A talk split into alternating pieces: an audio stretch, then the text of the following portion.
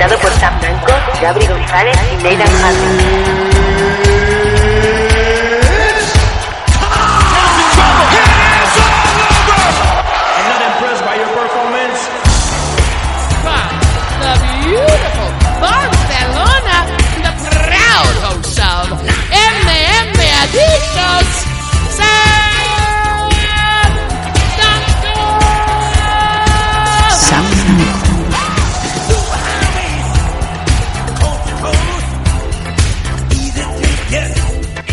Hola a todos, bienvenidos a un nuevo programa, a una nueva edición de los MM Adictos. Mi nombre es Sam Danko y es como siempre, como ya suele ser tradición, un placer volver a traeros una semana más lo mejor, lo más trufado, lo más divertido también de todo el MMA mundial, incluido España. Sí, señores, porque eh, hemos tenido uno de esos fines de semana en donde casi todo te sale bien, ¿no? Es como decir que te ha llamado Angelina Jolie y además te atiende los WhatsApps. Buena cuenta de ello nos lo va a decir el hombre que está al lado de Benalmádena, el paraíso de la prostitución y el dinero fácil. Eh, Nathan Hardy, ¿qué tal? ¿Cómo estamos? Muy buenas tardes, Sam. Aquí estamos una semanita más en adicto 152. Y la verdad es que sí, no teníamos ganas de, de poder dar buenas noticias respecto a, a las MMA nacionales en forma de victoria. Buenas noticias hemos dado muchas veces, pero ahora en forma de victorias también. Y además pues tenemos cosas que, que han pasado a lo largo de la semana, como tú bien dices, en Estados Unidos también, con, con UFC, la empresa más, más grande de- del mundo, la MMA. Y, y ahí estamos, ¿no? Vamos a ver qué es lo que nos ha deparado toda esta semana. Desde luego que sí, y en eh, apenas una horita vamos a explicaros largo y tendido todo lo que necesitáis saber para aguantar una semana más, siete días, hasta que venga el próximo MM Adictos. Hasta entonces, pues eh, aquí estamos y aquí vamos a empezar. Nos vamos con las noticias que tenemos unas cuantas y de las que hacen eh, falta que se sepan. Vamos allá.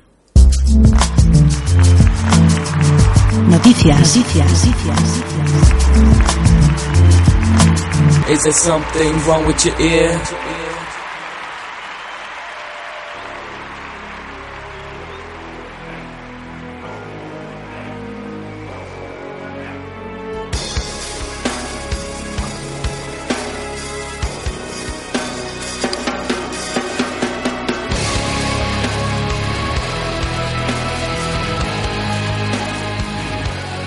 Y hoy es uno de esos días, Nathan, en donde de verdad apetece hacer el programa por muchísimas razones, principalmente pues por eh, doble victoria de los españoles en eh, tierras extranjeras, que es una cosa que me llama muchísimo la atención. No sé yo, Nathan, si la gente tiene eh, alguna memoria histórica en donde dos españoles hayan vencido en sendas aventuras fuera de aquí de España.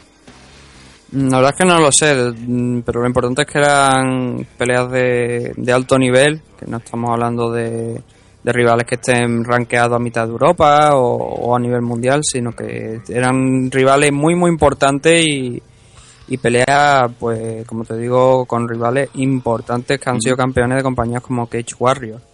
Y ahí es nada, y es que mm, quizá la victoria de Marc Gómez Lufo este pasado fin de semana, este sábado 1 de octubre, fue eh, posiblemente o ha sido una de las más importantes en la historia del MMA español. Y es que Marc Gómez es el bantamweight número uno en Europa, enfrentándose a Tony Tauru, el finlandés, campeón también de su misma división en bantamweight en Cage Warriors.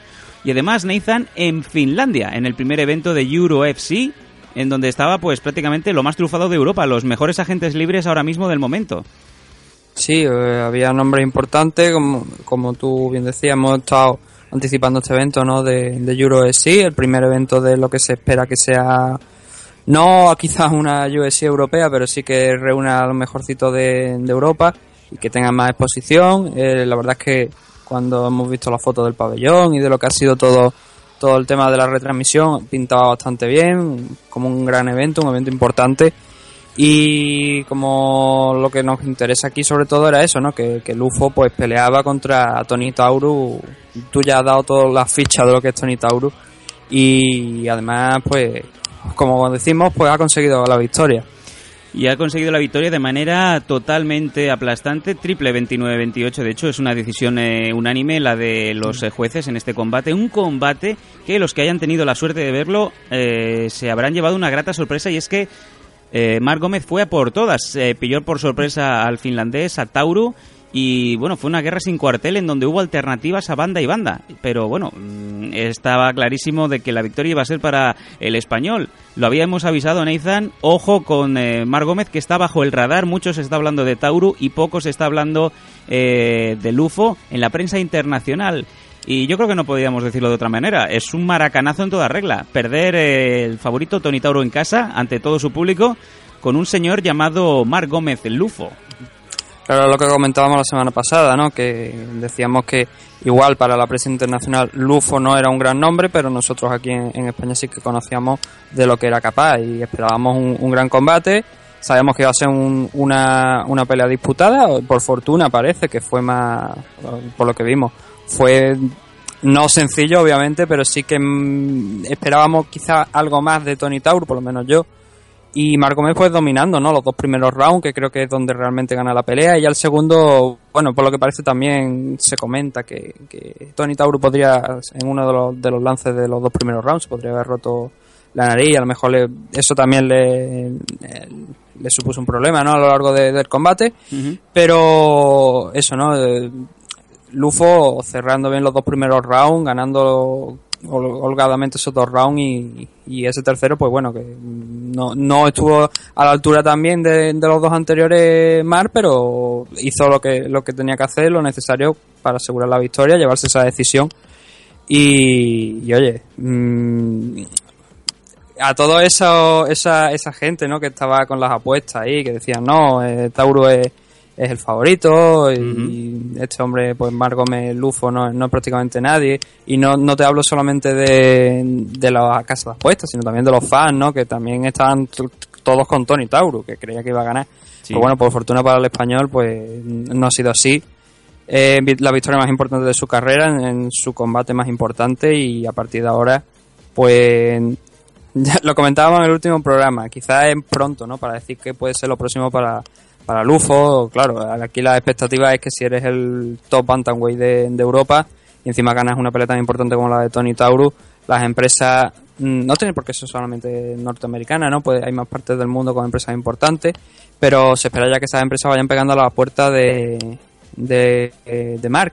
Y obviamente la que más suena, lo que más sonaba, se eh, sonaba antes de, este enfrentamiento era USC.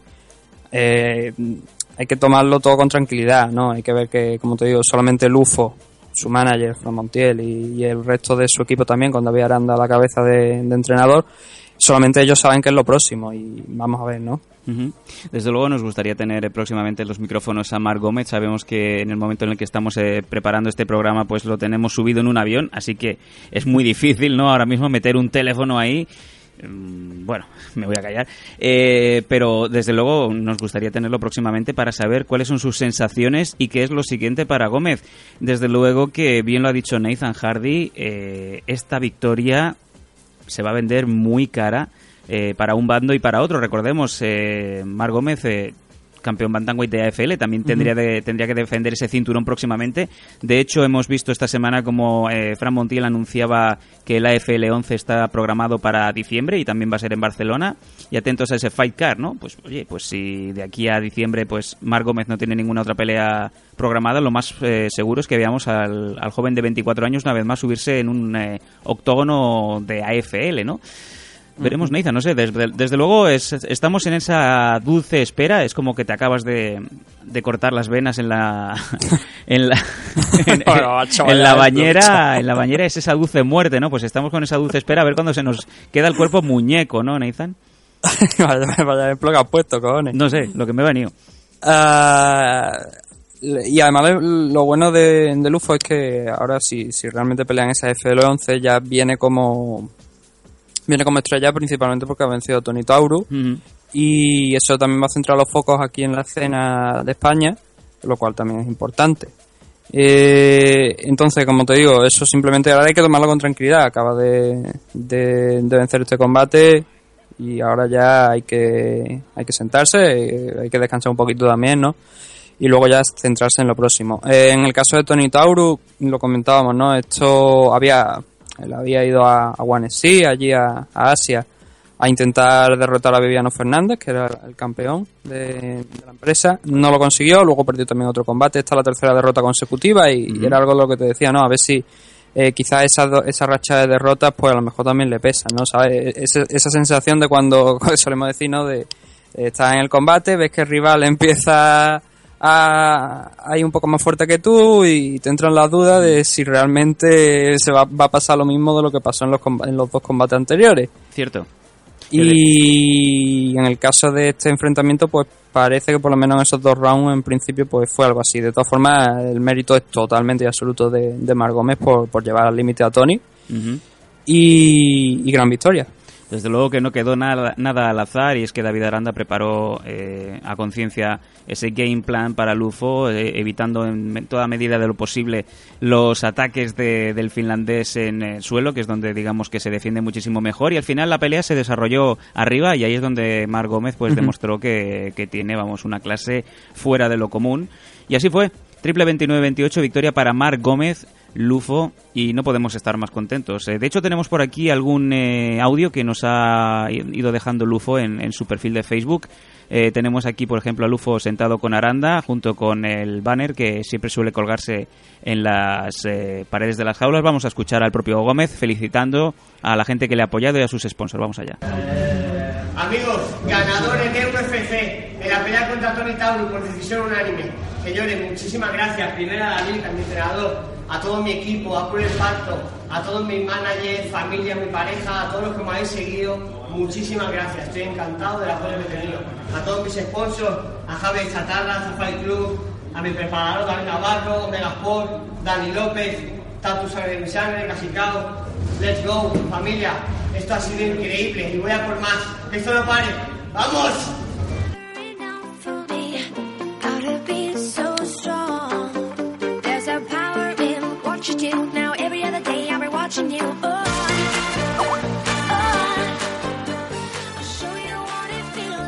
Pues estas eran las palabras de, de Mar Gómez, de Lufo.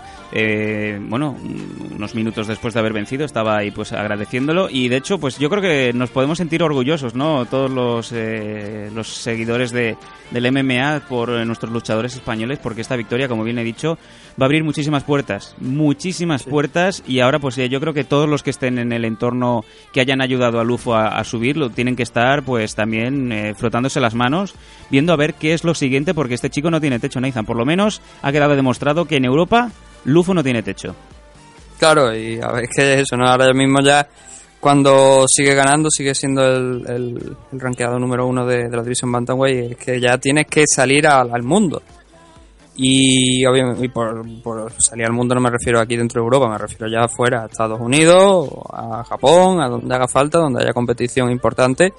Allí es donde eh, es donde debería estar, por méritos propios, como te digo. Eh, iba a decir algo también. Ah, bueno, también recuerdo, es que cuando ya la gente escucha este programa ya habrá sido, ¿no? Pero Lufo va a tener un, también una sesión de preguntas eh, este domingo, una sesión de preguntas y respuestas a través de su página de Facebook. O sea que cuando escuchéis el programa, si no habéis visto esa, ese vídeo, pues sabéis que lo podéis encontrar en la página de, de Facebook de Lufo Ujú. Y podéis echar un vistazo también a, a lo que ha respondido. De todas formas, como tú bien has dicho, vamos a intentar ver si en las próximas semanas pues lo podemos tener por aquí también, para que vosotros hagáis vuestras preguntas y también pues para que nos comenten lo que, cómo, cómo lo ha vivido todo, ¿no? Porque la verdad es que el tratamiento ha sido de estrella allí en, en Finlandia, fotos, como, como un evento de USC puramente, ¿no? Porque a lo mejor el ejemplo que más podemos poner, USC, Bellator, Rising, con su rueda de prensa, con su, su pesaje con, con- lleno de prensa también. Y por eso digo, a ver también cómo lo ha vivido, ¿no? Todo el viaje, él está allí y luego, por supuesto, el combate. Ahí intentaremos tener a, a Marc Gómez lo antes posible. Vamos a ver si de aquí a la semana que viene podemos cerrar esa entrevista. Desde luego, eh, ya os avisaremos. Seguid nuestras redes sociales, tanto en facebook.com mmadictos como también en la página de Twitter en arroba mmadictos.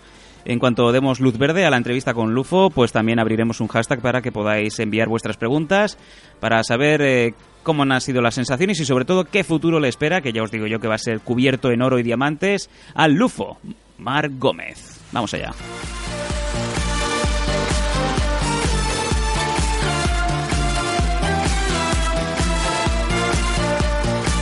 Y bien abriremos esta, este número, Nathan, esta semana hablando de la gran eh, alegría que nos ha dado la victoria de Lufo, pero también eh, Teto Terranosa ganando en eh, China este pasado, este pasado fin de semana también en el WLF Glory of Heroes 5 también el sábado, en donde, pues, a ver, la victoria también fue, pero de hecho por una descalificación de su rival eh, Ji.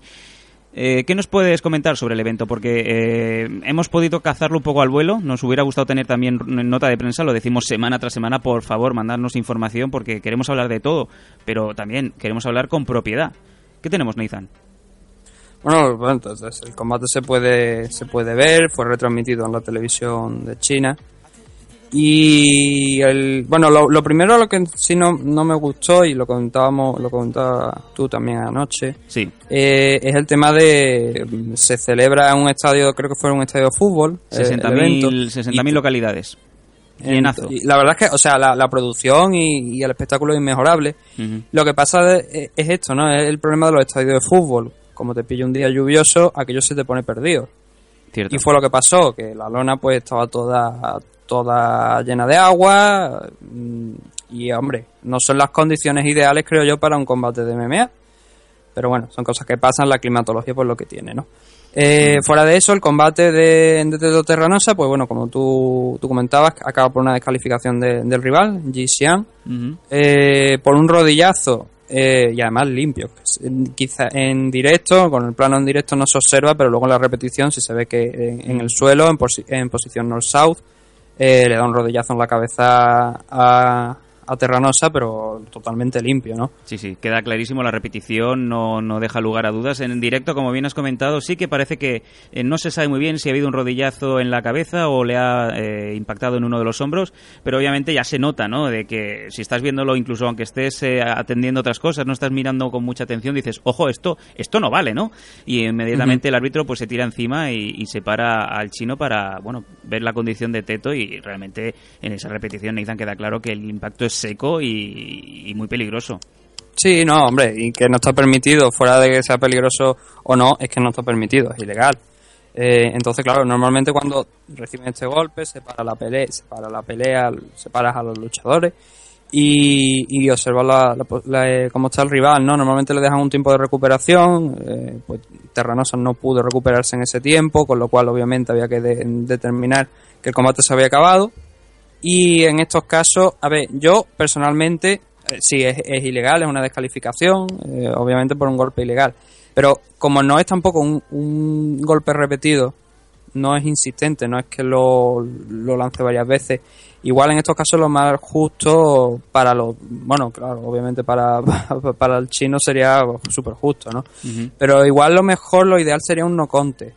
Eh, por- en, opinión personal, claro, la norma, la normativa es descalificación, pero igual en estos casos lo mejor sería un no contest, porque como te digo, no es que el rival golpee una y otra vez esos rodillazos que tú dices, que esto lo está haciendo intencionadamente. Sí, sí, ahí hay fruición, hay alevosía, ¿no? Hay Sí. mala, mala praxis del, del chino en caso de querer lesionar a, a Teto, pero no tenía ningún tipo de sentido. Seguramente habría sido pues ese calentón del momento, ¿no? La adrenalina pues no te hace, no te hace pensar con, con la rapidez que deberías, ¿no? Sí, no, igual no me dio bien el golpe y, y la dan la cabeza cuando a lo mejor le quería dar en el hombro. Son cosas que pasan. eh, lo importante, el- hecho es el hecho, ¿no? El golpe es ilegal y obviamente eso lleva a la descalificación. Ujú. Pues bueno, tenemos aquí esa victoria de Teto Terranosa, como bien decimos, eh, bueno, es una descalificación, pero por ende también es una victoria, entonces pues Sí. también estamos muy contentos por, por Teto en este caso. eh, vimos a Chinto que se llevó a, Teto hacia, hacia China y estuvimos también viendo un poco los pesajes y sobre todo, lo ha dicho Nathan al principio, nos llamó muchísimo la atención de, de esta federación que, eh, pese yo a pasar la mitad de mi vida en China, pues no la había, no la había visto, pero sin embargo, una realización espectacular que recuerda perfectamente a, a Rising o los mejores momentos de Pride, ¿no? Aquí se han dejado muchos yenes, Nathan. Sí, o, o la empresa mm, polaca, la KSW, Ujú. que por cierto estuvo Toquiño este fin de semana peleando y lo noquearon de manera brutal con un uppercut. Eso En alguna parte del mundo alguien ha sonreído, ¿no? Por ello. ¿Qué dices, loco? Eh, Me gustaría hombre, verlo, obviamente me gustaría verlo. Toquiño es que tiene bastantes enemigos, ¿no? Eh, Toquiño que digamos que va, pre- va, pe- va peleando allá donde le llaman. O sea, él no mira dónde ha firmado el contrato, ¿no? Ya le pasó con Benator en Italia, donde eh, creo que fue World Series of Fighting, eh, quería poner una demanda y luego vieron que había un pequeño hueco, ¿no? En ese contrato. O sea, Sí. Toquiño va peleando allá donde le llaman. Sí, y, hombre, obviamente no, es un luchador sin... En el caso de World Series of Fighting sí que tiene un contrato, ¿no? De todas formas, World Series of Fighting con el problema aquel de- con Jay Seal, yo no sé si le dieron lo que se conoce como boleto, le dieron puerta, lo, lo despidieron. Y de todas formas creo que está en... No sé si llega, me parece que... Ahora tendría que comprobarlo, no, tengo, no lo tengo por aquí por delante, no sé si realmente está... Tiene una prohibición de pelear en, en Estados Unidos durante un tiempo o algo, la verdad es que no, ahora no lo recuerdo exactamente, tendría que buscarlo. El- de todas el- formas, el- volviendo a lo del evento de, Sí. de China, que creo que es lo realmente importante. Hombre, yo no creo que a nadie le guste ganar por descalificación, ¿no? Eh, Cada uno, ni al maestro, ni a Chinto Mordillo, ni a, ni a Terranosa, cuando se suben a, a la jaula lo que intentan es demostrar sus habilidades, ¿no? Y obviamente ellos hubieran querido una victoria por méritos propios, no por una descalificación, pero bueno, cuenta como victoria y a trabajar para la próxima. Ahora que también me, me he acordado, cuando, conforme iba hablando, que no lo, no lo comentamos la semana pasada porque se nos pasó, porque no, realmente no nos acordamos, que no es el único de los españoles que ha ganado también por ahí fuera, ¿no? El UFO, el Terranosa, que también con esta victoria de, con el maestro Chinto. Eh, Anel Llovera estuvo la Sí, semana cierto. pasada, creo que fue, un par de días antes del Cierto, programa, cierto. creo que lo que fue. Estuvo peleando por aquí, por Europa. En Bulgaria, creo recordar. Mm, combate de regreso, finalmente, después de, de ese enfrentamiento contra Andre Winner, en el que perdió en el último. Y aquí ganó, ganó por lo que se conoce, lo que pondría a Barruten en, en pie, ¿no? Aplaudiendo por un liver shot, en este caso fue una patada. Cierto, cierto.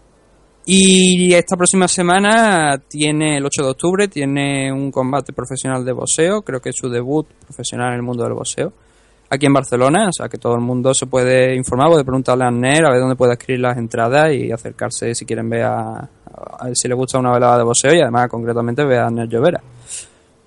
Luego que sí, luego también aparte, pues eh, comentar, ¿no? Eh, Abner, si de verdad quieres que, que comentemos, pasarnos también nota de prensa lo que podamos, ¿no? Porque como bien veis, tenemos intención, lo que queremos es eso, ¿no? Es Mm. comentar todos los eh, luchadores punteros de, de España, queremos tenerlos más o menos seguidos, pero a veces es muy difícil por el tema de, de las eh, notas de prensa, ¿no? También eh, tenemos por aquí algún seguimiento de que Eu- Eulogio Fernández también está en Rusia para, para disputar un combate. Eh, no sabemos más, no sabemos nada mucho más, pero bueno, lo decimos, nuestra intención siempre firme de eh, poder seguir a todos los luchadores eh, por España y por fuera de España, obviamente, y es nuestro cometido. Sí, mira, esto lo hablamos con eh, con un bueno un promotor que, que tiene también de- que nos comentaba cómo puede mejorar también lo del tema de las notas de prensa y esto de difusión. Sí, Eh, hombre, hay, yo no le voy a decir cómo, cómo tiene que hacer trabajo la gente, pero sí que hay una forma de, que simplemente creando una lista de correo, ahí introduce el correo electrónico de la gente y luego creas simplemente un mismo correo y ese correo se lo envías a toda la gente. Claro. eh, Es una forma fácil, sencilla de, pues, de que todo el mundo, no solamente nosotros, sino de que todos los, los medios españoles que se dedican a- al tema de deporte de contacto, de MMA, pues tengan acceso a, una- a las notas de prensa de manera fácil y facilitarle el trabajo, como te digo, de, pues, de decir, en tal fecha, tal día hay un evento, pelea no sé quién, y, y, oye, que- es que más fácil no lo podemos poner, lo que pasa es que perdimos colaboración, no podemos estar constantemente mirándolo, y nuestra dirección de correo está ahí, mmadicto.gmail.com, el que quiera puede mandar la nota de prensa o nos la pasa por Facebook, incluso como hace el maestro Chinto Mordillo, que las pone en el grupo de, de Meme Adicto, donde ahí vemos las publicaciones y vamos viendo lo que va pasando. Cierto, tenemos Pero más eso- de más de Ujú. 8.000 seguidores en la página de Facebook. eh, yo os aseguro, amigos promotores o luchadores que estéis interesados, si ponéis ahí vuestra vuestra nota de prensa o vuestros comentarios, pues todo el mundo va a echarle un ojo, desde luego. Aparte también, el principal foco es este programa de MM Adictos, que cada vez tiene más audiencia y está siendo repartido por más sitios. Ahora mismo pues, estamos marcando unos 1.000, 1.200 seguidores semanales, em, que es importante. Lo dejamos ahí, ¿vale? O sea, también vosotros hacer vuestra parte de- del trabajo, ¿no? Que al fin y al cabo sois vosotros los que queréis eh, que sea difundido, ¿no? Que sobre todo recordar una, cosa, que, cuan- que a lo mejor en alguna en algunos medios te cobran por hacer publicidad. Nosotros aquí no vamos a cobrar, nosotros lo vamos a hacer gratuitamente, por eso digo que es que es más sencillo, os pedimos el mínimo, ese mínimo de colaboración que va para todo el mundo, ¿no? Ese Cierto. mínimo de mandarnos las notas de prensa para poder pues, pues, informar bien en condiciones de lo, de lo que se va a hacer. Claro, eh, yo lo cobro en metálico, Nathan en costo. Eh, nos vamos a pasar eh, al siguiente bloque, ahora sí que nos vamos a ir Yo en ya. toalla de, de- de Sí, tenerle. en toallas con, con olor a chumino. Vamos allá, venga. A shame when you living in a city that's the size of a box and nobody knows your name. Glad I came to my senses, like quick, quick, got sick, sick to my stomach, overcome it by thoughts of me and her together, right? So when I asked her out, she said I wasn't a type. I wish I was a little bit taller. I wish I was a baller. I wish I had a girl who looked good. I would call her. Wish I had a rabbit in a hat with a bat Cerramos la carpeta de luchadores españoles por eh, Europa, por el mundo y vamos a abrir una, una polémica porque de hecho ya pues eh, en el último programa pues casi que Nathan y yo llegamos un poco a las manos, ¿no? Eh, No, la verdad es que no. Aparte, yo le puedo. Eh, es el tema de UFC 205. Nunca, nunca antes había hablado tanto de un evento y es que Nathan ha habido mucha bilis. Eh, se ha confirmado que el señor Conor McGregor va a llevarse el main event de, de este evento en Nueva York contra nada más y nada menos que Eddie Álvarez. ¿Cómo lo has visto esto? Te dejo que sueltes bilis, pero en, cierta, en cierto modo pues también tengo que ser un poco abogado del diablo. Cuéntanos la Ah, cronología un poco de esto. A vamos ver, a ver. eh, cuando he dicho lo de abogado del diablo, yo entiendo que esto es un negocio, que el UFC tiene que hacer dinero y que obviamente quizá un enfrentamiento entre Conor McGregor y Eddie Álvarez venda más de lo que venda una revancha de, de José Aldo, aunque lo pongo en duda, sinceramente. Yo creo que de- después de lo que de como de ser campeón Aldo del campeón interino, ese cinturón de plástico, no el campeón interino que decimos, y Conor de, de venir de esa victoria en el día, igual hubiese sido interesante ese José Aldo contra Conor McGregor.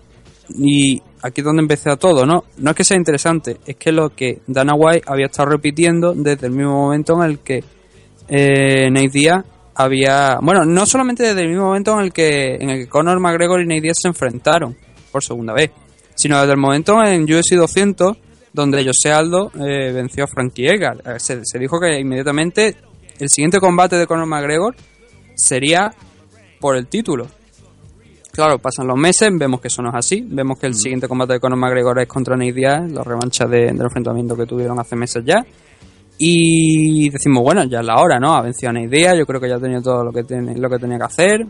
Finalmente bajará, o como dijo Dana White, si no baja a 145, que en el equipo de Conor McGregor pues había esas discrepancias de si realmente podía dar peso. Bueno, no que pudiera dar peso, sino si, si, debe- si debería seguir dándolo, ¿no? Baja a 145. Cierto. Pues lo que dijo Dana White es que si no bajaba, pues automáticamente le quitaban el cinturón. Sí. Y ahora Sí.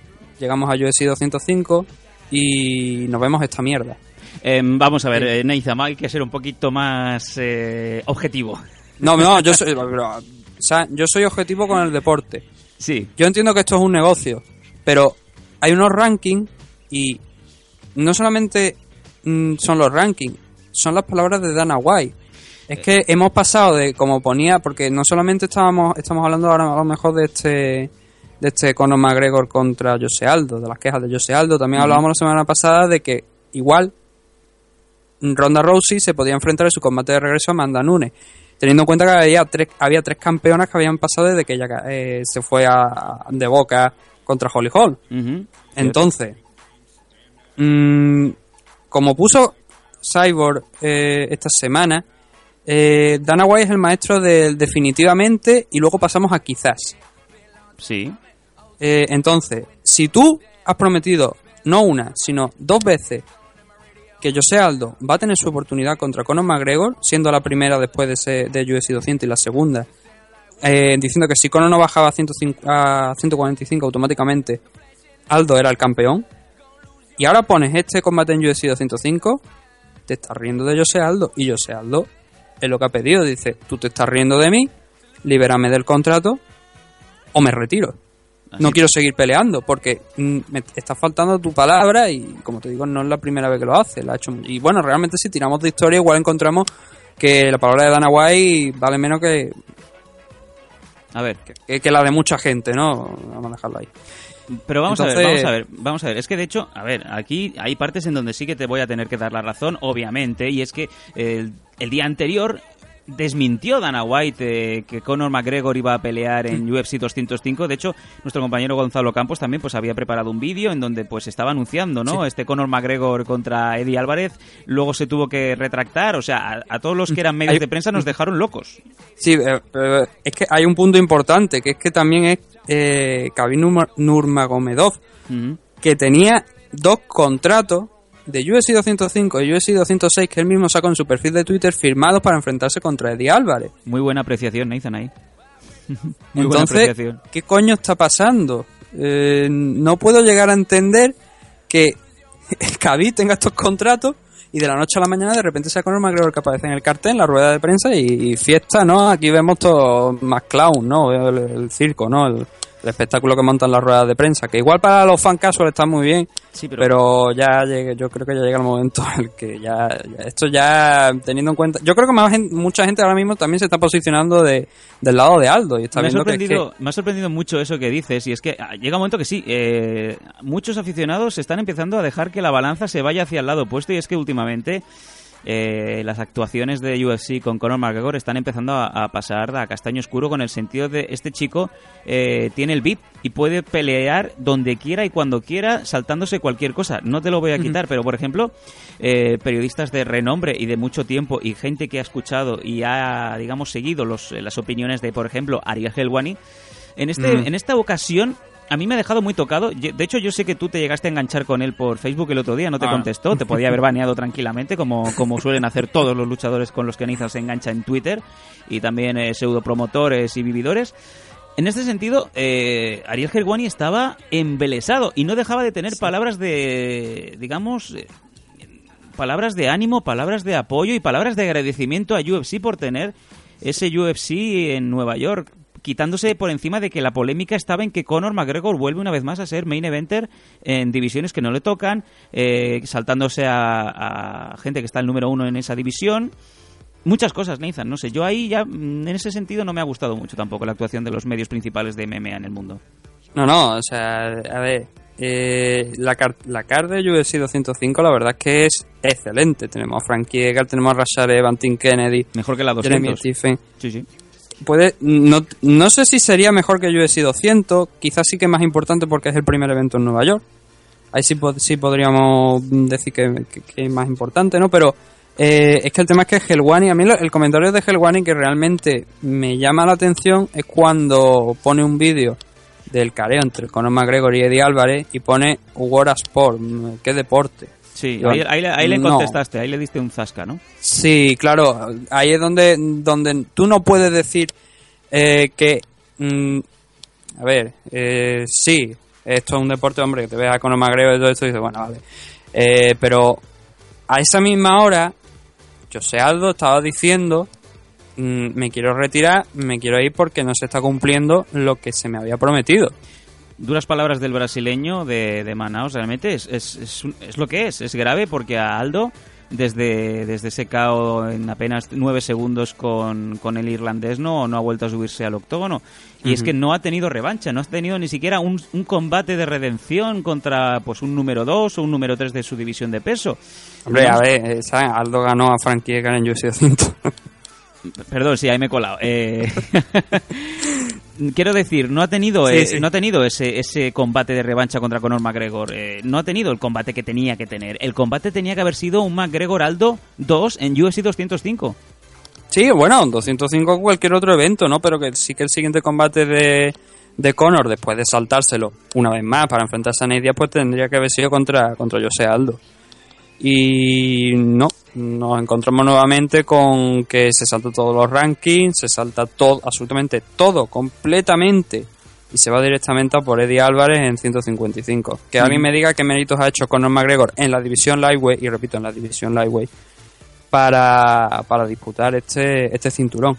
De todas formas, también había un comentario por ahí que decía que Aldo, eh, de- perdón, que Conor McGregor, solo de los luchadores que había conseguido la victoria, de los que había derrotado en UFC, solamente había dos que estaban rankeados entre los 10 primeros, creo que eran. Ajá.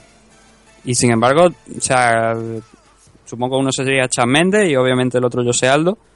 Y, y ahora es que no, no, no hay por dónde cogerlo. Vamos a ver, hay luchadores que tienen que trabajar toda su puñetera vida por una oportunidad por el título.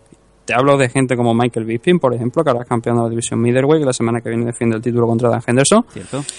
Y sin embargo, este hombre llega y simplemente como te produce billete, te cargas el deporte. Te da igual lo que es el deporte. Automáticamente Bueno. pues lo colocas ahí. Yo, yo, ahí, pues, eh, si yo también fuera promotor deportivo de Sí. MMA, Nathan, yo también, eh, sin ir más lejos, te pondría dos combates, tres combates que harían pasta inmediatamente. Y Sí, ahora sí, mismo yo- se me sí. ocurren, de- después de, la- de algunas cosas que hemos estado viendo esta semana, por ejemplo aquí en, en Lares Españolas, yo te pondría, no sé cómo estará la condición de Tauro, ¿no? Pero yo te pondría Tauro en AFL. Una victoria de Tauro sabes. y una revancha contra Lufo y a vender. Es más, Si yo entiendo, sí. te, te metí a otro y te lo voy a decir tranquilamente. Para el que no lo haya visto, pues ya sabes que Ray Bouchardé ha anunciado de que se retiraba, que quería un combate más. Uno de los que salió a la palestra fue Uriol Gasset. Y bueno, pues no por, no por eh, boca de, Ray, pero sí por, por boca de Gasset también eh, pues denunció de que no había intención por parte de Bouchardé de hacer ese combate y se dijeron de todo, ¿no? Prá- Prácticamente en redes sociales. Ahí hay un combate, Nathan. Yo soy eh, AFL o soy cualquier otra empresa promotora de, España, hombres de honor, lo que quieras, eh, las empresas estas de Madrid también. Un combate entre estos dos, sabiendo la mala sangre que hay ahora mismo, esto te garantiza el pabellón lleno y las ventas altas. Sí, no es el problema de, de ese enfrentamiento, por lo menos por lo que sabemos por parte de Oriol, ¿no? Sí, es sí. que Ray Busaden no ha querido aceptar la pelea, incluso Bueno, no en la sabemos. categoría de peso de Ray, ¿no? Solamente podemos decir la parte de Gasset, que es Sí, la que ha hecho pública. obviamente. No sabemos eh, el parecer de Ray, si es verdad, si no es verdad, o lo que sea, ¿no? Pero podría Mm. ser esto tranquilamente un, un Shamrock Ortiz. A las palas, sí. ¿Sí? Son dos luchadores bastante importantes del mundo de la MMA aquí en España. En el caso de Oriol, bueno, mantiene que está retirado. Yo creo que va a tener una última tarde o temprano. No ha dicho que no, que no, que como Ray no ha aceptado porque está retirado, pero yo creo que volverá para uno más. Y sí, yo, creo que, que, que para- obviamente para el que conoce a estos dos y para lo que, cono- que conoce el circuito más o menos, no tiene Ujú. por qué conocerlo, por- obviamente por completo, por completo es complicado siempre, pero sí que si ve a estos dos nombres representativos yo creo que sí que se podría llenar eh, el pabellón. Yo te digo aquí, hashtag eh, Montiel, make it happen. Sí.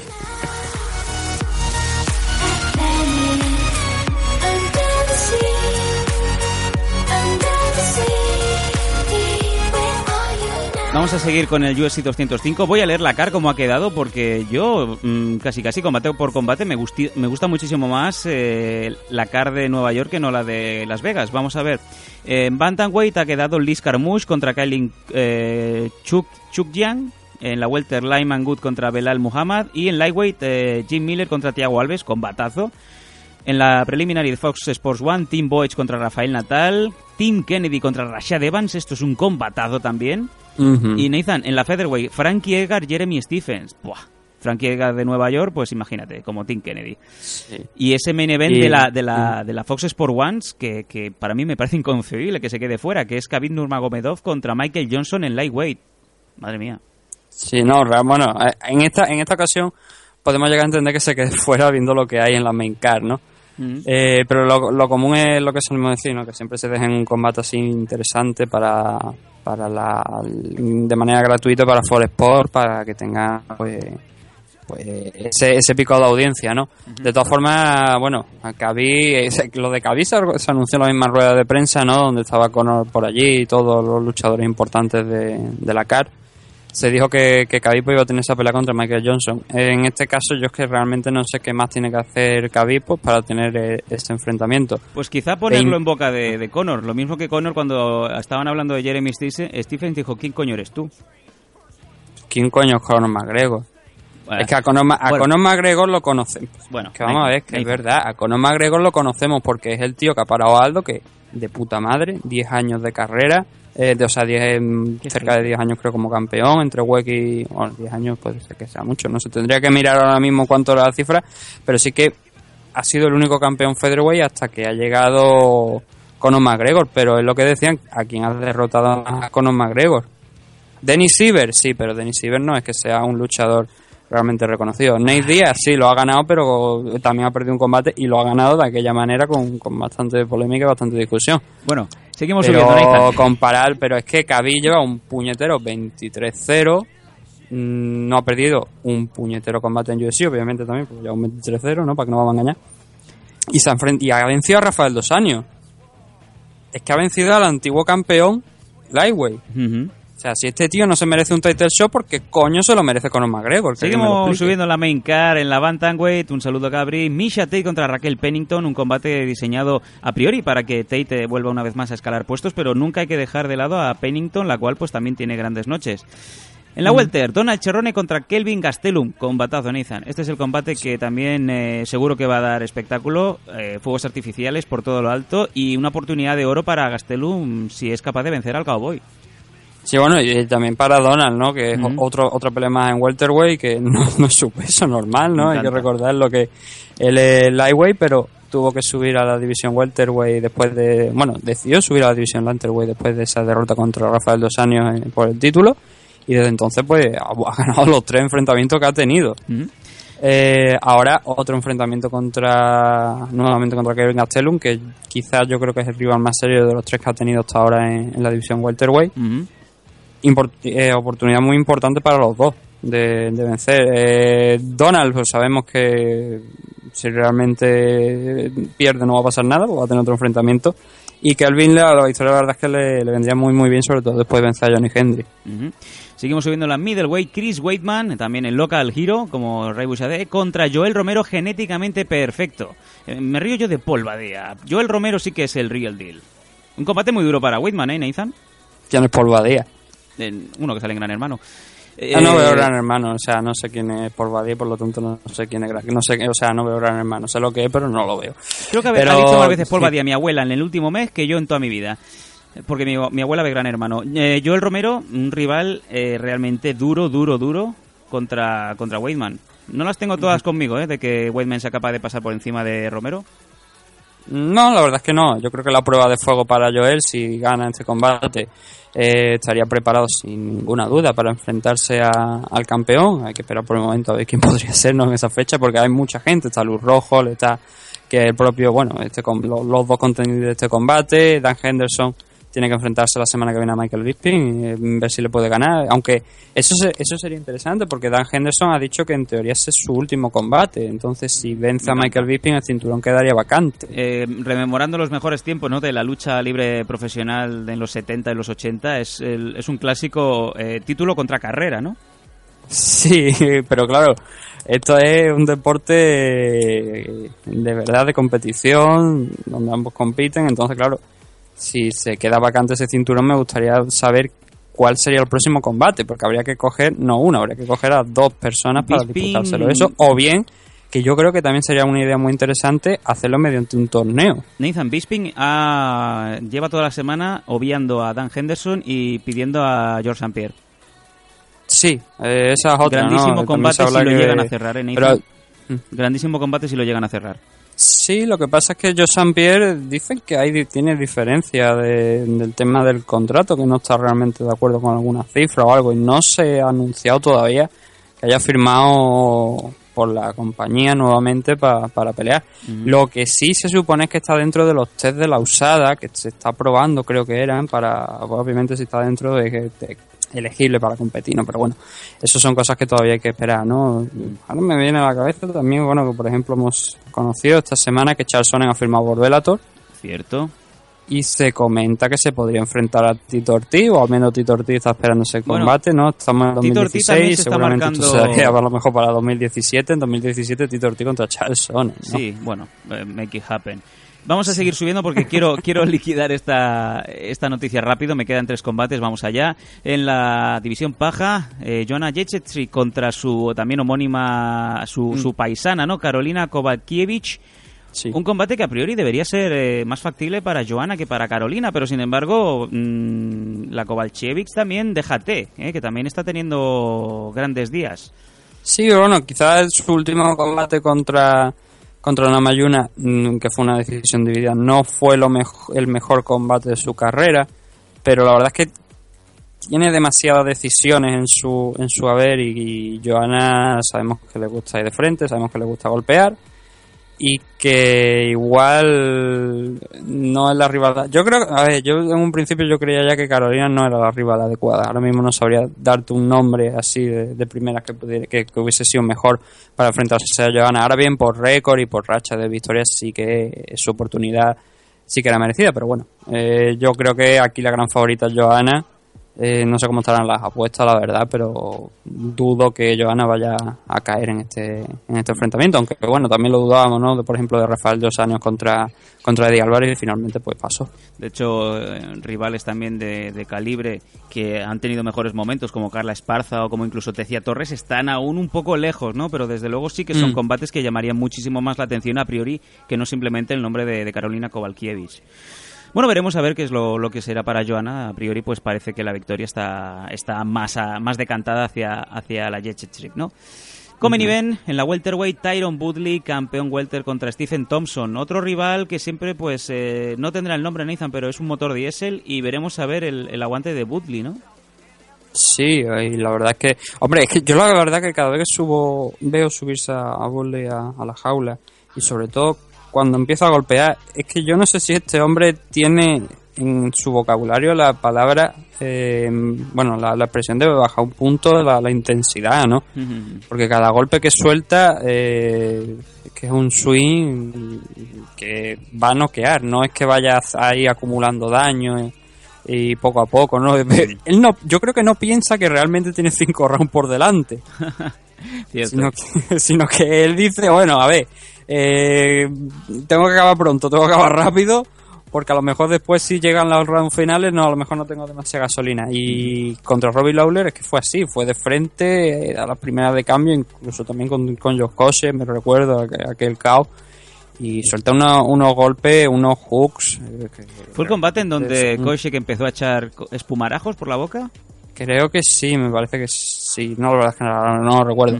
De todas formas, la potencia de KO de, de Tyron es bastante alta. Y Thompson eh, lleva una grandísima racha y además venciendo a luchadores mm, realmente importantes. Sí, sí, ahora mismo está, está en un Mm. 13-1 y está de subida. O sea que, bueno, los dos más o menos tienen la misma edad. Woodley tiene 34 años, Thompson tiene 33, me lo hacía más jovencito. Pero sin embargo, pues, eh, bueno, es lo que dices tú, los dos están en racha, Nathan. Sí, y en el caso de, de Thompson viene de tres victorias, diría que las tres últimas son las más importantes, contra Jake Ellenberger, contra Johnny Hendry y sobre todo la última, que, que creo que fue además, coincide sí, que fue la última pelea de Rory McDonald en UFC. Y por una victoria por decisión unánime, pero también bastante unánime, diría yo. Bastante clara sobre Rory McDonald, que es un ha sido siempre un contender de la división welterweight. Y ahora tiene la, la oportunidad más importante de su vida, ¿no? De, de derrotar a Tyron Woodley. Yo creo que Tyron eh, es el favorito. Ahora bien, si, si Stephen es capaz de imponer su, su ritmo, de no dejar que. De, de- sobre todo de mantenerse fuera de- del alcance de esas manos potentes que tiene Tyron, tiene bastantes posibilidades de llevárselo. Eh, a cinco asaltos, igual Tyron puede sufrir un poco. Creo que no ha tenido hasta ahora ninguna, ninguna pelea en su carrera, por lo que estoy, sí, lo tengo por aquí, no ha tenido ninguna su- pelea en su carrera a cinco asaltos. La- lo, lo máximo que ha llegado fue a cuatro contra Nate Marquardt en Strikeforce, además, que fue donde ya empezábamos a ver a este hombre que, que, oye, eh, sí, pier- pierde, pero oye, ojo, cuidado, que, que- que aquí hay material para, para un futuro campeón, ¿no? Venga, nos vamos al Y event eso, como te digo, son los. Sí. cuatro asaltos, ¿no? Eh, en las rondas de campeonato eh, no todo el mundo sabe manejarse. Conor McGregor lo vimos en contra Ney que le costaba bastante, la verdad. Y a ver si, si Stephen es capaz de llegar a esos asaltos un poco más frescos que Tyron. Igual Tyron lo puede pasar mal.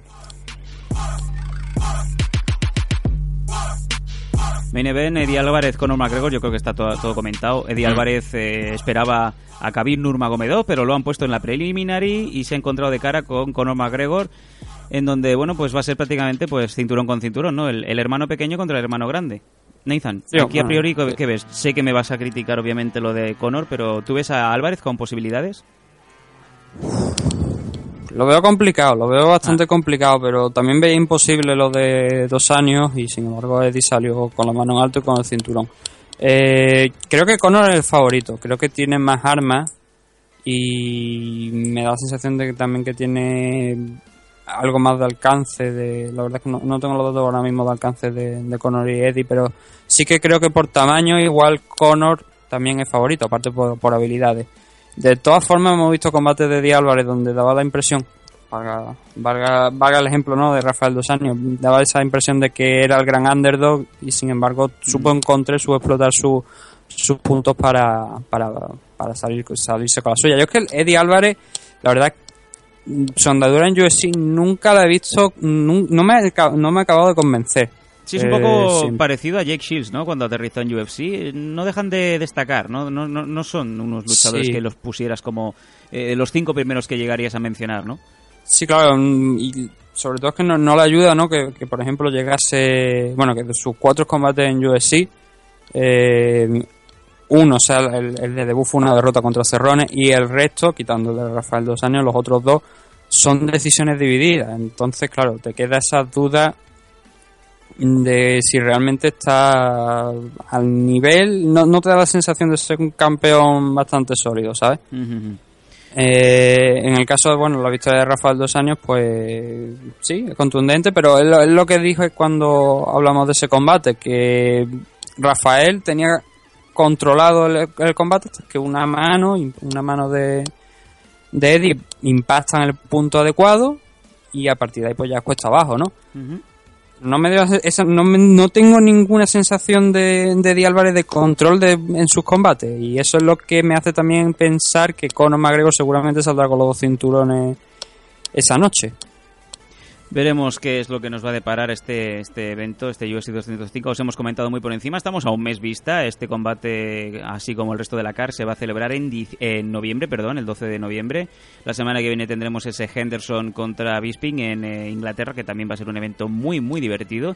Y eh, antes de irme a las noticias, también deciros que la semana que viene estará en este, en este sainete, ¿no? En este Sanedrín que montamos de, de comentarios entre gente que lleva años pues, a- narrando sobre MMA. También vendrá Daniel Domínguez, el comentarista oficial, el co-comentarista oficial de AFL, también para dar su parecer sobre este UFC 204 que tenemos la semana que viene, este Bisping contra Henderson.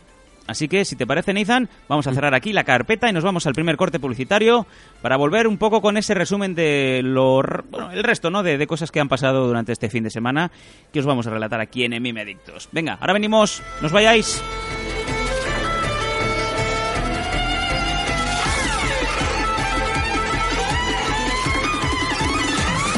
Manita ahí en la boca, a la cuerda y venga. Y ahí te quedas. Radio 4G, las mejores emisoras españolas y del mundo juntas.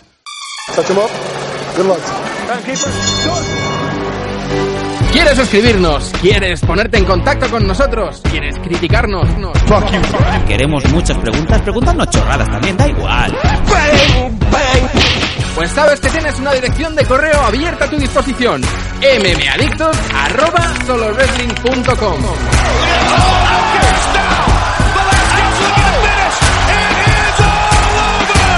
mmadictos arroba solowrestling.com Te esperamos.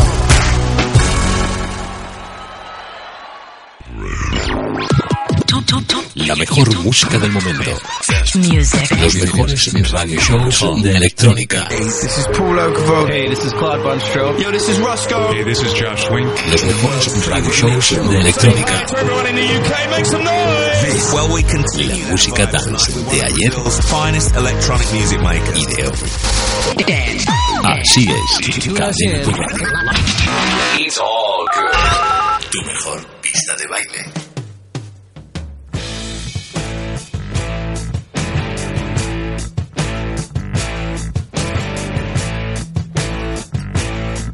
Estamos en MM Adictos 152.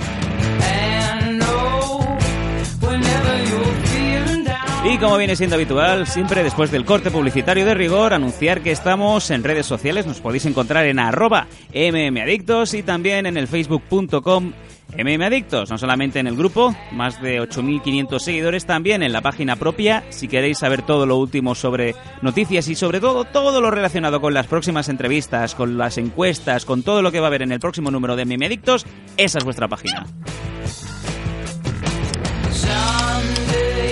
También anunciar que, eh, además de en Radio 4G USA, en Evox, en eh, iTunes, en eh, Stitcher, en Statcher, en Margaret Thatcher. También unimos durante esta última semana eh, cadenaturradio.com, la, digamos, la agrupación de emisoras que hay pues por prácticamente pues, por toda España, ¿no? En Ciudad Real, en Sevilla, en Málaga, en Vitoria, en Madrid y también en Buenos Aires, Argentina.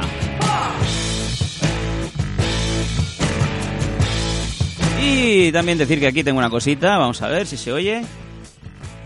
Vamos a ver, vamos a quitar un poquito el volumen, ahí está. Ahí está, ¿no? Podéis oír. Estamos ojeando y es que tenemos el último número de la Dragons Magazine. Un saludo a Nacho Serapio, el CEO, el capitán, el hombre que corta de bacalao de COD en lo que suele ser prensa escrita. Y es que tenemos el honor de ser eh, parte de la Dragons Magazine en este número de octubre, en donde pues nos han hecho una entrevista, siete páginas nada menos, Nathan, en donde explicamos un poco los orígenes del programa, nuestras sensaciones y hacia dónde va el programa. Desde aquí pues anunciamos a todo el mundo que eh, vayan de cabeza a vuestro kiosco habitual y pidáis la Dragons y pues si eh, vivís en Benalmádena y digamos que no, no hay diarios, no, no hay kiosquitos, pues os vais a la Dragons, eh, a la página web dragons.es y ahí también podéis eh, reservar vuestro número digital. Nathan, ¿qué se siente cuando te entrevistan? Hombre, eh, primero darle las gracias a Nacho, ¿no? Por esta Mm. oportunidad de, de que le- el entrevistador ahora es entrevistado, ¿no? También, como, hicimos nosotros con él, pues él nos ha dado la oportunidad de, de aparecer en Drago y comentar como lo que es me adicto, cuánto tiempo llevamos, ¿no? Y lo que esperamos hacer, como tú bien dices. eh, es eso, ¿no? Simplemente darle las gracias y la verdad es que cuando, cuando cogí la revista esta semana le eché un vistazo y digo, joder, gran trabajo. La revista era buena, eh, la entrevista buena y maravilloso. Yo cuando mi mujer fue a comprar la revista eh, y abrió las páginas y dice, oh my god, Nathan Hardy. He fucked the interview. Nathan, ¿tú estás por casa con gafas de sol? Ah, no. ¿Entonces? Eh, pues simplemente para mantener el personaje, hombre. Sí, sí. Hay una que parece un monete.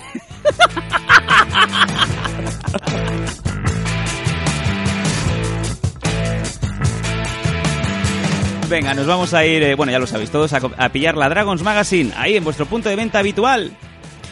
No solamente este mes, tenéis que hacerlo cada mes. Y es que también Dragons va también a formar parte del grupo de, de amigos que patrocinan eh, semanalmente MM Adictos. Así que también le damos eh, esa calurosa bienvenida al grupo de Nacho, Herna- eh, Nacho Hernández, iba a decir, el fotógrafo porno, eh, Nacho Serapio. es que tengo en la cabeza. Es que, es que el otro día me mandó un mensaje que a ver si se iba a decidir mi mujer de hacer una sesión con él o no. Em, sí, Eh, Nacho Serapio ya pasa a ser eh, parte de la familia de Adictos. Vamos allá, venga.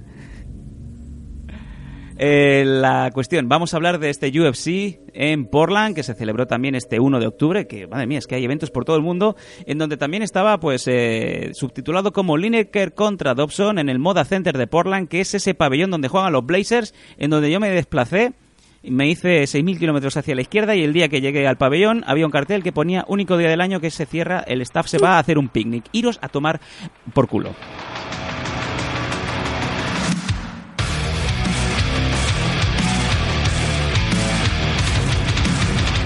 Me fui a la Rogue y me tuve que emborrachar. Vamos a ver este evento, Lineker contra Dodson, en donde pues Nathan eh, es una car de las de, como diría el pelos, eh, para auténticos fans, ¿no? Y es que realmente si no eres familia, por, decir de alguno de los luchadores, es un evento difícil de ver. Yo lo dejo ahí, Nathan. Sí, eh, a ver, la verdad es que lo- los nombres implicados no eran mucho, no eran muy importantes, ¿no? complicado. Eh, de hecho, mira, cuando nos decían que Enrique Wasabi Marín no era demasiado conocido porque no tenía entrada en Wikipedia, eh, si os ha dado por un casual por poner UFC Fight Night 96 en Wikipedia y habéis entrado, eh, imaginaos, o sea, voy a empezar a contar. Mira, hay 1, 2, 3, 4, 5, 6, 7, 8, 9, 10 y 11 luchadores que no tienen entrada en Wikipedia. ¿no? Maravilloso, simplemente maravilloso. Eh, vamos a hacer una cosa. Eh, esto va a ser como una- un acelerón, yo voy comentando y tú me paras donde quieres, o sea que va a ser difícil, creo que me voy a, me voy a comer toda la cara. Venga, vamos allá. En la Bantamweight, Ketlen Vieira, Bantamweight femenina, Ketlen Vieira ganando a Kelly Fastholz por split decision. En la Heavyweight, Curtis Blades contra Cody East ganando Curtis por eh, codos, TKO Ese- en el segundo round. Sí. Este combate estuvo bien, este combate estuvo entretenido de ver, eh, hubo buenos intercambios eh, en los que cualquiera de los dos podía caer Y la verdad es que es uno de los combates de la CAR que, que sí que recomiendo si la gente no ha visto el, el evento, que este Ujú. combate en concreto, pues le eche un vistazo. En la Light Heavyweight, Ion Cutelaba ganando a Jonathan Wilson por decisión unánime. Y en uno de los combates quizás más remarcable, Nate Marwar, eh, una vez más en UFC, en la Middleweight ganando a Tanda McCrory, también uno de los eh, famosos, creo que es el que tiene la barba talibana, por eh, KO, por eh, puñetazos y head kicks en el segundo round. Un combate en donde Nathan, eh, me ha comentado Dani Domínguez fuera de micro que Nate eh, podía haber sido tranquilamente eh, denunciado por asesinato. A- mm, En esta ocasión no estoy totalmente de acuerdo con él. Vaya. Porque sí, porque, a ver, hay un. Neymar Quar, hay momentos del combate, sobre, bueno, en el primer round. eh, vale, el teléfono estaba sonando de fondo, así que seguimos, ¿no? Eh, Tandan eh, parecía que podía llevarse el combate vía sumisión, intentando un triangle choint, intentando un armbar. Eh, no lo consigue entramos en el segundo round. Ahí es donde ya tú ves que Neymar Quar realmente o se le aca- o se le está empezando a acabar la gasolina o los golpes de Tandan son más efectivos de lo que parece. Aún así, bueno, volvemos al suelo con con con Marquardt encima, Tandan vuelve a intentar un, entre un triángulo y un armbar. Total, se, vuelve, se escapa, eh, hay un scramble, vuelven de pie. Y hay un movimiento que Marquardt va repitiendo a lo largo del combate, que son soltar algunos jabs al cuerpo, a la parte baja, y el golpe definitivo, aparte de la Hesky, ¿no? El golpe donde realmente deja a Tandan bastante tocado y donde ya pase prácticamente empujarlo con un dedito y cae. Es precisamente en un momento en el que eh, Marquardt hace como que va ahí de nuevo- nuevamente a buscar ese golpe al cuerpo y lo que realmente suelta es un overhand directo al, a a al mentón, a la, a la mandíbula de, de Tandan y, y en ese momento le tiembla las piernas. Y ya ves que, que- que estaba con un borracho como un lemur. y en el siguiente intercambio, en el siguiente momento donde van a intercambiar, eh, Marquardt suelta una Hesky y automáticamente Tandan cae de espalda. Y ya no hay más. Eh, Marquardt ya vio que bueno caía limpio y que ya estaba el combate resuelto y se retiró de, del sitio. Y victoria para Marquardt, que la verdad es que era necesaria porque tiene una racha de. O sea, son eh, una. Lo últimamente van alternando derrotas con, con victorias y es un luchador que es clásico de UFC y una buena victoria. En el caso de Tandan, segunda derrota consecutiva, eh, pero por lo menos afortunadamente en esta ocasión ha sido contra un rival importante. Sí, señor, Tanda McCrory. Un Neymar War que 37 añazos ya y prácticamente pues más de 50 combates celebrados profesionales en su haber. Y un luchador pues que ha tenido tiempos mejores. De hecho, yo me desplacé a Oberhausen hace bastantes años, UFC 122, a verlo pelear contra Yashinokami. Bueno, eh, mejores tiempos han pasado para Marwar, sin embargo, pues ahí sigue, ¿no? En, de esto, de hecho, pues como bien ha dicho Nathan, senda de la victoria que vuelve una vez más eh, al de Oregón. Seguimos subiendo en la welterweight, Eliseus Zaleski dos Santos ganando a Keita Nakamura por decisión unánime. En la heavyweight, Shamil Abdurahimov ganando a Wal Harris por split decision. Un catchweight de 148 libras es el que nos viene ahora entre Andre Philly, el cual ganó a Hakran Díaz por decisión unánime. Y el último combate de Fox Sports en la preliminary, en la Light Heavyweight Division, Luis Enrique da Silva ganando a Joachim Christensen por armbar en el segundo round. Nos vamos al main car, Nathan. Flyweight, Brandon Moreno ganando a Luis Smolka por Guillotine Choke. De hecho, Brandon Moreno, que tampoco tiene entrada en Wikipedia, era el luchador que fue sustituto de Sergio Pettis. Era uno de esos luchadores que estaba programado para tener un poquito más de nombre en esta car de Portland, pero ni así, ¿no? Sí, y eh, además es que era debutante, ¿no? En UFC, este era su combate de debut. Cierto. Y, y ya en el primer combate, el mexicano con 22 años ha vencido a- al rankeado número 9 de la división Flyweight de UFC. Pues eh, entrar a lo grande, Nathan. Sí, to- pero totalmente a lo grande. Ahora lo que, lo que tenemos que comprobar es si realmente esto ha sido una, eh, una victoria que, que, que, que también te dice mucho, ¿no? Que el rankeado número 9 de UFC, ah, bueno, no, Luis Molca sí que tiene entrada en Wikipedia, afortunadamente. o sea, que es medianamente conocido, ¿no? Eh, lo- Para el mundo. Bueno. Sabemos cómo funcionan los americanos, ¿no? A fin de cuentas. Eh, y, y es eso, ¿no? Una victoria muy, muy importante. Lo que hay que ver a ver ahora qué rival le dan. Si, como era el sustituto de Sergio Petty, si lo, lo bajan o, o a partir de ahora, oye, ha ganado el rival número 9, ah, digo, al, al, al, sí, al rankeado número 9 de, de UFC en la división Flyweight. Vamos a darle más, vamos a ver hasta dónde puede llegar. Vamos a no sé darle cómo, a- lo, cómo lo plantearán, ¿no? Vamos Pero- a darle al propio Sergio Petis, ¿por qué no? Sí, bueno, sí, sí, yo creo que sería sería mira, sería una buena elección enfrentarlo a Sergio Petty y ver si puede ganarle. Pero desde luego ya eh, esto es money in the ¿no? Es llegar, pegar el golpe y, y vencer a, a un rival pues de primera línea, que se, lo rankeado digan entre los de a, primero. que se lo digan a TJ Grant, ¿no? Con dar el golpe. En la welterweight, Zach Otto ganando a Joshua Barkman, uno de los clásicos, eh, por split decision. Y dos catchweights que nos van a, a llevar a cerrar esta carta. Portland, Oregón, Alex Oliveira ganando a Will Brooks por TKO, una de las sorpresas de la noche, según muchos.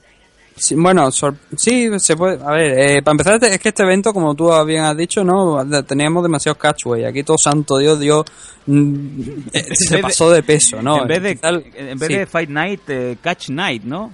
Sí, y lo más de- y el que más se pasó en esta ocasión fue Alex Oliveira, que llegó en 161 cuando la pelea era en 155, ¿no? Maravilloso. eso lo- Maravilloso. Lo dice todo, ¿no?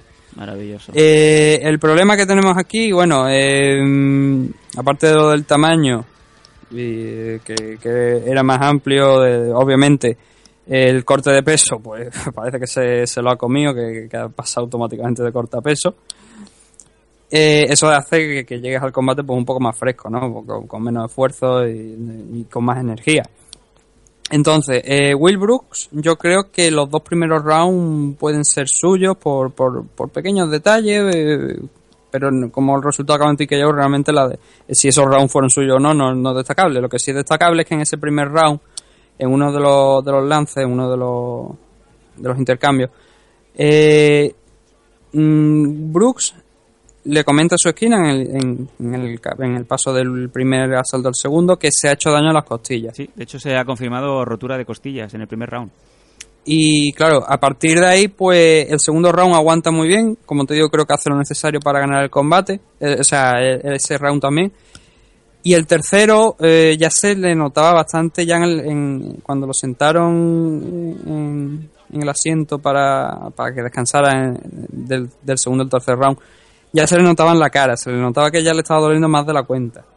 Y en el tercero, pues ya le, ya el dolor es bastante grande. eh, Oliveira, pues por el tamaño también, pues consigue llevarlo fácilmente al suelo, le atrapa uno de los brazos eh, con la rodilla, empieza a soltar golpes y claro, ya entre el dolor y también que lo deja, lo deja cao, porque realmente si cuando lo ves a cámara lenta y miras el plano corto, ves que, que Will Brooks pues estaba con los ojos dando vueltas prácticamente, pues se entiende la victoria de Oliveira. Eh, como te digo, yo creo que es más producto de la lesión que realmente por lo que por lo que habíamos visto encima de, de la jaula. Obviamente, si, si tienes una lesión de, ese- de ese estilo y te duele bastante, es más complicado pelear y eso fue lo que pasó. La polémica también que tenemos en este enfrentamiento es Oh. que cuando La polémica está servida, Nathan. Sí, cuando acaba, Oliveira eh, le hace el cross chop, este que tal como, como lo hizo John John a Daniel Cormier cuando acabó el combate, a Will Brooks. Y Will Brooks se levanta medio cao, pero con, la- con- con- todavía con, con algo de energía para coger, irse de frente para él. Lo tiene que parar, creo que era Big John McCarthy también, el, el- el árbitro lo, lo, lo detiene, pero Will Brooks se quita el protector bucal y se lo tira a Oliveira porque obviamente es un gesto feo y además teniendo en cuenta que te has pasado 6 libras, más de 6 libras en el pesaje el día anterior, no se entiende este tipo de reacción que tuvo el brasileño. Bueno, un poco rememorando a Michael Page, ¿no? Con su bola de Pokémon. Sí, hombre, yo creo que aquello peor todavía, ¿no? Eh, es exactamente la misma situación de, de aquel enfrentamiento entre John John y Daniel Cormier cuando acabó el combate, ¿no? Sí, los. Salvo, salvo que esto yo creo que es peor porque, si mal no recuerdo, aquello se fue a decisión.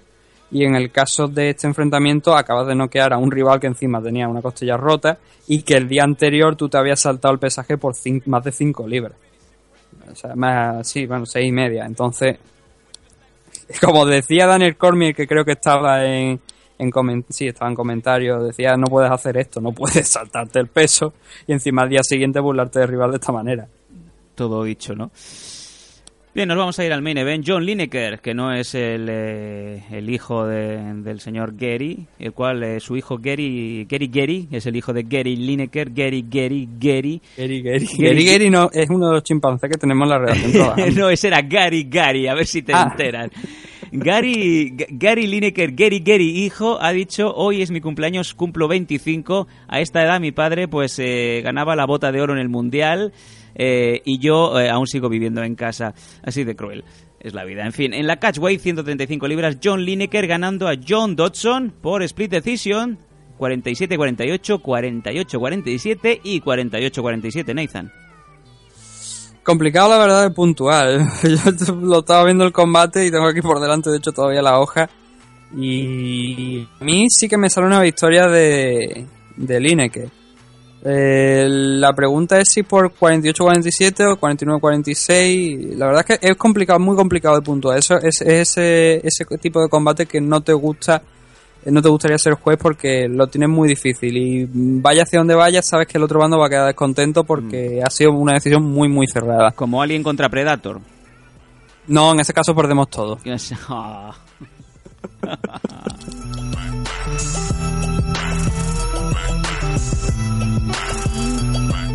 No, porque si mandas a Predator a entrenar a, a Londres, gana. Los campus en Londres, que son muy buenos. Sigue, Nathan, por favor. Y claro, yo, o sea, yendo round por round, el primero, mm, es que, bueno, a ver, pusieron la distancia recorrida por John Dawson a lo largo de todo el combate. Creo que era en el cuarto round, ya había recorrido, no, no tengo en, en kilómetros, no sé, no tengo aquí ahora para hacer el, cambio, pero eran 3.600 pies, creo que eran, me parece que eran. Eh, o sea, había recorrido una- un- mucha distancia. Él no paraba de correr a lo largo, bueno, de correr, correr es una expresión. Eh, John Dawson en ningún momento corre, sino simplemente se reposiciona intentando pues mejorar pues eso, la situación suya dentro de la jaula. Sí que había, había- hubo algunos momentos donde podía decir igual este esta, este modo de resetear la pelea no era necesario, pero pero bueno. Eh, es muy rápido, es luchador, es luchador, yo creo que es más rápido. No sé si es más rápido yo, eh, Demetrius Johnson o John Dawson, pero andan ahí a, a la par, la verdad. Yo creo Y que el claro, más rápido es sí. Dodson y de hecho eh, Dodson es famoso por esa sonrisa, ¿no? Que, que da un poco Mm. de miedo. Eh, y luego aparte por aquella patada, ¿no? De, de Andrei Arlovsky Sí. a John Dodson que sale volando, ¿no? Literalmente, además, la gente puede buscarlo en YouTube, que está, porque ponga, no sé si This is Sparta Andrea Dodson, Tiene que salir ese vídeo, ¿no? De, de la típica patada de 300, de, de esto es Esparta, ¿no? Sí. Y John Dawson pues sale volando. Eh, el tema es eso, ¿no? Que la estrategia de John Dawson era pegar y correr, stick and move. Teniendo en, en la esquina a Gre- a Greg Jackson, quien no va a tener esa estrategia, ¿no? Oh. Y, y claro, mm, al final del combate es que, es que es, es eso, ¿no? O sea, los jueces no tienen oportunidad de ver nuevamente el combate, mirar estadísticas y comparar a ver que, quién realmente ha podido ganar, sino que tiene que juzgarlo round por round. Y es muy, muy complicado por la velocidad a la que van, porque en los intercambios realmente no ves quién sale, en la mayoría de ellos no veías quién iba liderando, o sea, quién salía vencedor de esos intercambios.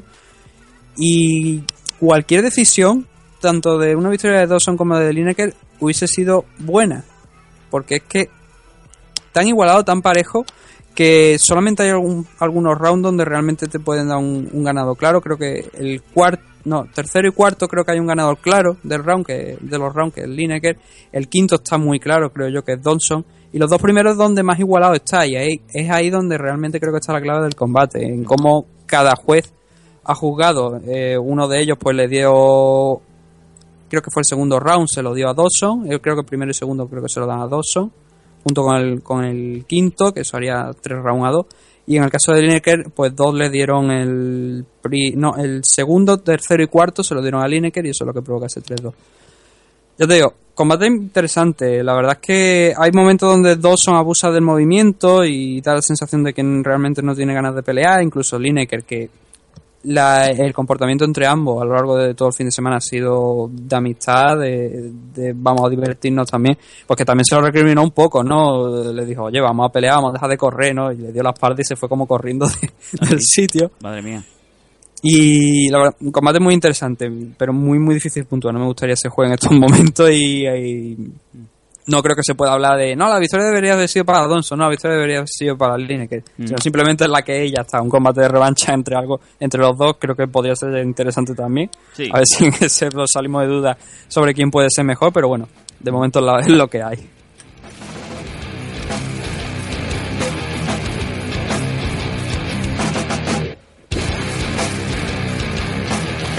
Y amigos MM Adictos, para que os hagáis una idea de todos los eh, premios, los, las bonificaciones, Fight of the Night, ninguno, ningún combate se ganó los 50.000 pavos, eh, o sea que a ojos de UFC ningún combate valía esa cantidad. Sin embargo, sí que se llevaron las actuaciones de la noche Brandon Moreno, el mexicano, Luis Enrique da Silva, Nate Marwar y Curtis Blades. Bueno, pues esto ha quedado ya en el libro de historia, un evento más, eh, este Lineker contra Dodson, hacía mucho tiempo que Portland no veía MMA de nivel. Ha Y por la llegado- no veía a alguien ganar, ¿no? ¡Oh, oh! ¡Qué hijo de puta!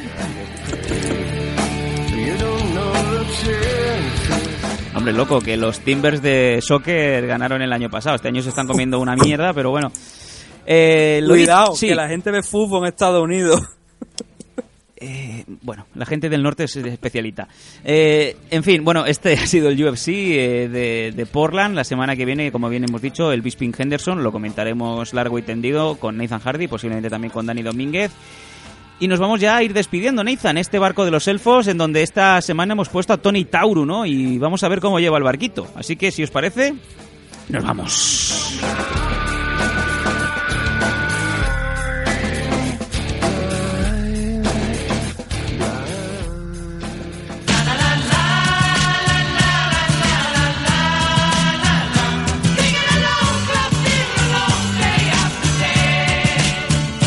Let's go back, back, back to when El barco de los elfos shake, que en esta semana tiene, pues, no solamente a Tony Tauru, también el hombre que llevaba la mopa en el evento de, de China, de, de Huizhou.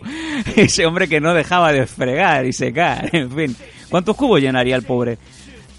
No, no, es que no tengo ni idea, no sé, pero la verdad es que en este barco de los elfos esta semana hay mucha gente, ¿no? Hablamos también de partidos políticos y, Sí. y empresas de pro wrestling, ¿no? Madre mía, cuánta gente, no cabe nadie, parece una patera. Eh, a ver vamos- si se va a hundir de verdad, ¿no? Sí. Que encima queremos meter a Bifu ahí y las cosas se pueden hundir y no es plan. En fin, ha sido un placer tener a Nathan Hardy una semana más, a todos vosotros también. Eh, Ha sido un programa pues un poco diferente. Creo que le hemos basado bastante tiempo a, la lucha española, tanto la victoria de Lufo como de Teto Terranosa, las dos por diferentes motivos. También la victoria de Abner la semana pasada. Esperamos también que Eulogio tenga buena, buena lucha y gane también esta noche en, eh, Rusia. Y todo esto, pues obviamente ya lo sabréis la semana que viene. Así también como ese UFC 204, Bisping contra Henderson. Por nuestra parte está todo dicho, todo comentado. Nathan seguirá ojeando esa revista de Dragons, mirándose a ver por qué coño mandó esas fotos. Yo seguiré también intentando taparla como pueda para que parezca que la entrevista me la han hecho nada más que a mí. Y lo dicho, Nathan, nos vemos la semana que viene. Sí, bueno, aquí estaremos ¿no? la semana que viene discutiendo UFC 204 y los temas que vayan saliendo, que la verdad es que no... Ya me sorprende cualquier cosa, ¿no? Supongo Sí. que tendremos novedades de, de la situación de José Aldo dentro de la empresa y otras cosas que, más que vayan surgiendo, luchador español y si podemos alguna entrevista pues también por, a lo mejor pues tenemos por ahí. Intentaremos tener a, a Lufo. También tenemos alguna que otra entrevista por ahí intentando cerrarla. También hay alguna cosita interesante. No queremos eh, avanzaros nada, pero os vais a quedar muñeco, muñeco. en fin, ha sido un placer como siempre. Mi nombre es Sandanco y nos vemos en unos siete días aquí en MM Adictos. Nos vemos.